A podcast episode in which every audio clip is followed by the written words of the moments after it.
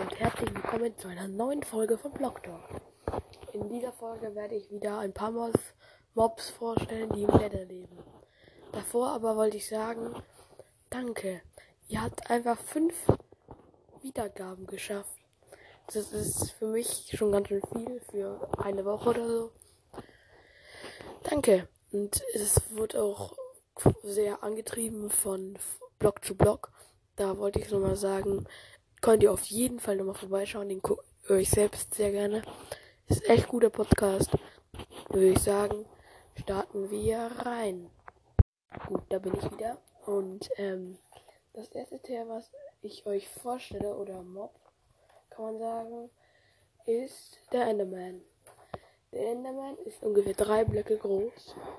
Verhalten Endermans verhalten sich Spielern gegenüber nicht aggressiv, solange diese sich nicht angegriffen und direkt in die Augen gesehen werden.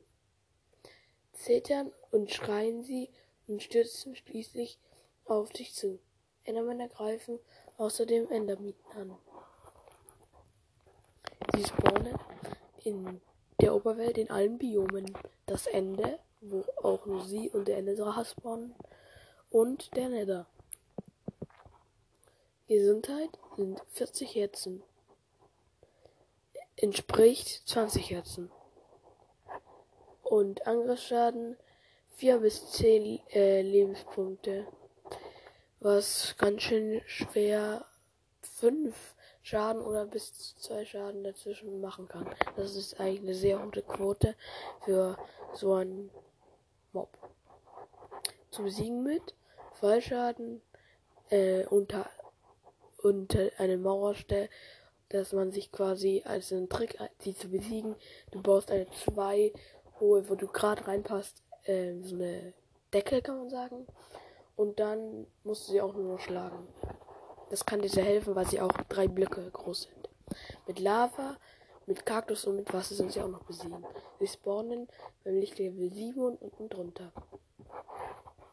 Tipp. Trage einen Kürbis auf deinem Kopf, dann bleibt der ein Enderman neutral, selbst wenn du ihn ansiehst. Das ist äh, sehr gut, aber du brauchst erstmal einen Kürbis und dann noch eine Schere, weil das lange dauern kann. Und es gibt besondere Fähigkeit. Endermänner können sich teleportieren. Sie hinterlassen Enderperlen mit der Hilfe der Spieler sich ebenfalls teleportieren könnte. Außerdem können sie bestimmte Blöcke platzieren. Äh, da kommen wir auch schon zu den Drops. Das sind 0 bis eine Enderperle. Mit Plünderung können es auch 2 sein. Und 5 Erfahrungspunkte. Sie werden nie etwas anderes droppen. Und ja. Angriffsmuster.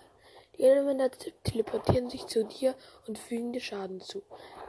Ähm, was sie auch, was sie gar nicht mögen, du musst äh, in, genau auf dem Block, wo du stehst, Wasser einplatzieren und reingehen, dann äh, kommen die nicht dahin. Das ist echt gut. Mojang-Anblick. Endermänner hassen, hassen, Ender, Endermänner hassen Endermieten. Du kannst diese fiesen Käfer also gut zur Ablenkung benutzen. Setze zum Beispiel einen Endermite in eine Lore und lasse sie an der einem Enderman vorbeirollen, um ihn wegzulocken. Oder wenn du es schlau eingefädelt hast, in eine Grube zu schützen. Das ist echt ein guter Trick, denn in der Java Edition jetzt die Beta, was ich gerade vorgelesen habe. Die Java Edition, in der Java Edition greifen sie an und machen quasi nicht. Das heißt, das erste Mal aus dem Nether. Wir machen, glaube ich, drei so ungefähr. Dann kommen wir jetzt auch gleich zu seinem großen Feind. Und zwar der Endermiete. Der Endermiete hat acht Gesundheitsleben und also sprich vier Herzen, zwei bis drei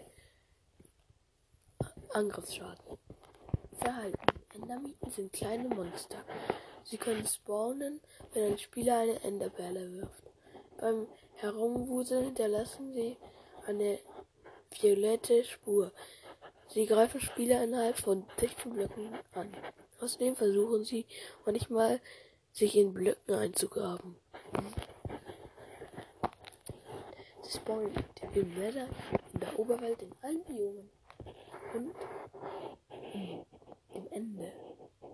Das ist eine der letzten Maps, die im Ende spawnen und das ist sehr schlecht einfällt.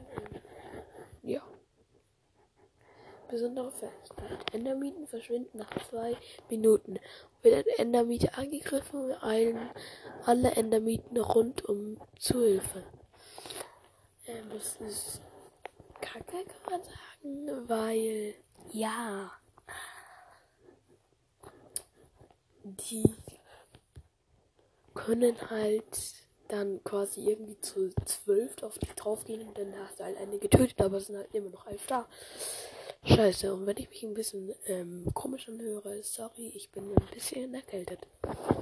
Angriffsmuster. Mieten laufen auf dich zu und rempeln dich an, womit sie dir Schaden zufügen.